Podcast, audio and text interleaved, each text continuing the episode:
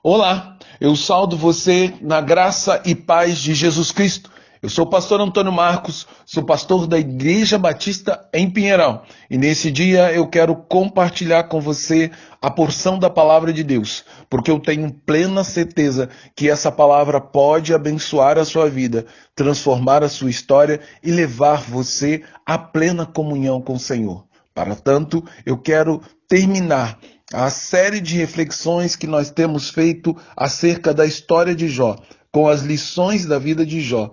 Para isso, então, eu quero ler o texto que se encontra no capítulo 42, no verso 10 ao 15 do livro de Jó, que diz: Depois que Jó orou por seus amigos, o Senhor o tornou novamente próspero e lhe deu em dobro tudo o que tinha antes. O Senhor abençoou o final da vida de Jó mais do que o início, e ele teve 14 mil ovelhas, 6 mil camelos, mil juntas de boi e mil jumentas. Também teve ainda sete filhos e três filhas. A primeira filha dele, ele deu o nome de Gemina. A segunda, ele deu o nome de Késia. E ao terceira, ele deu o nome de Keren Hapuk. Em parte alguma daquela terra havia mulheres tão bonitas como as filhas de Jó, e seu pai lhe deu herança junto com seus irmãos. Depois que o Senhor tratou Elifaz e seus dois amigos, honrando Jó perante eles, a Bíblia diz que Jó agiu com misericórdia para com aqueles três homens que haviam feito um mau juízo a seu respeito, intercedendo por eles perante o Senhor. Então Deus foi até Jó e mudou sua sorte num, num incrível ato de restauração. A vida de Jó, que havia passado pela dor e terrível sofrimento, agora era melhor e mais feliz do que os primeiros dias, quando tinha grande riqueza, a ponto de ser o homem mais rico de todo o Oriente. Tinha dez filhos, os quais ele convivia apenas nos momentos de festa e banquete. O homem que vivia depois de todo o sofrimento e dor era um Jó mais feliz, porque, em primeiro lugar, ele estava em plena comunhão com o Senhor. E isto por si só já é o bastante para que ele fosse muito feliz. Em segundo lugar, Jó era mais feliz depois do sofrimento e da dor, porque agora ele sabia o que era não ter nada, pois no seu sofrimento e dor ele perdeu tudo o que mais amava, até aquilo que ele achava que tinha, que não é, que era a comunhão com Deus, que na verdade ele percebeu que nunca tivera. Assim, podemos aprender através da história de Jó que o indivíduo verdadeiramente feliz não é aquele que tem tudo ao seu alcance e que pode comprar todas as coisas, mas sim aquele que sabe valorizar e usufruir com gratidão de tudo aquilo que Deus lhe deu na sua graça, bondade e misericórdia. Portanto, a felicidade na vida de Jó não começou quando Deus restituiu em dobro tudo aquilo que Jó possuía antes da dor e do sofrimento. Mas a verdadeira felicidade de Jó começou quando ele teve um encontro transformador com Deus.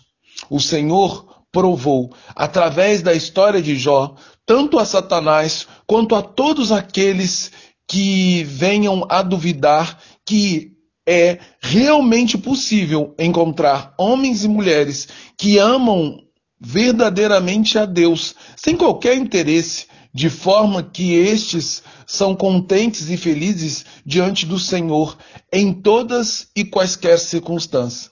É dessa maneira, no final da vida de Jó, ele recebeu os bens em dobro que havia perdido durante a ardilosa tentação de Satanás.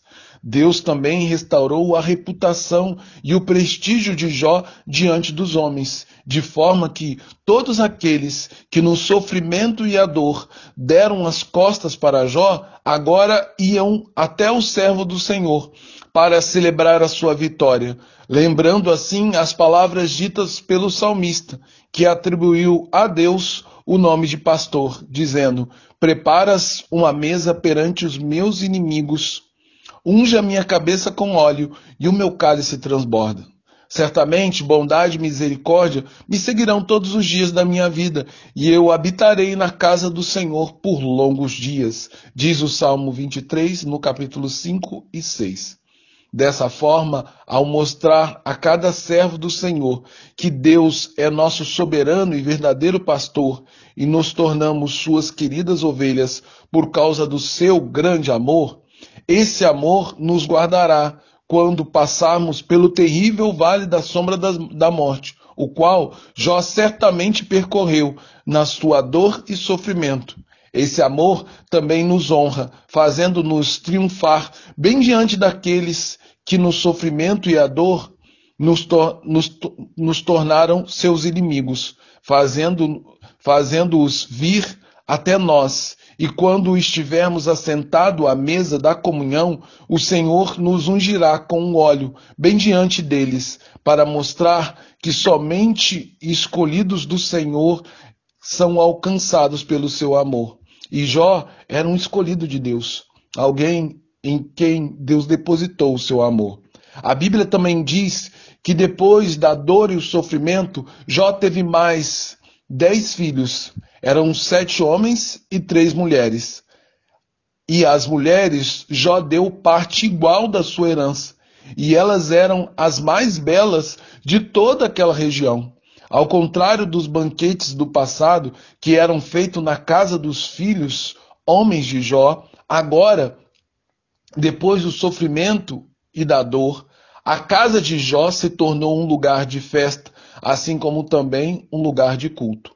Podemos aprender que a dor e o sofrimento que Jó passou em sua vida o tornou não somente um homem feliz, mas também um homem carregado de sabedoria divina, fruto das muitas experiências que ele teve com Deus no deserto do sofrimento e dor.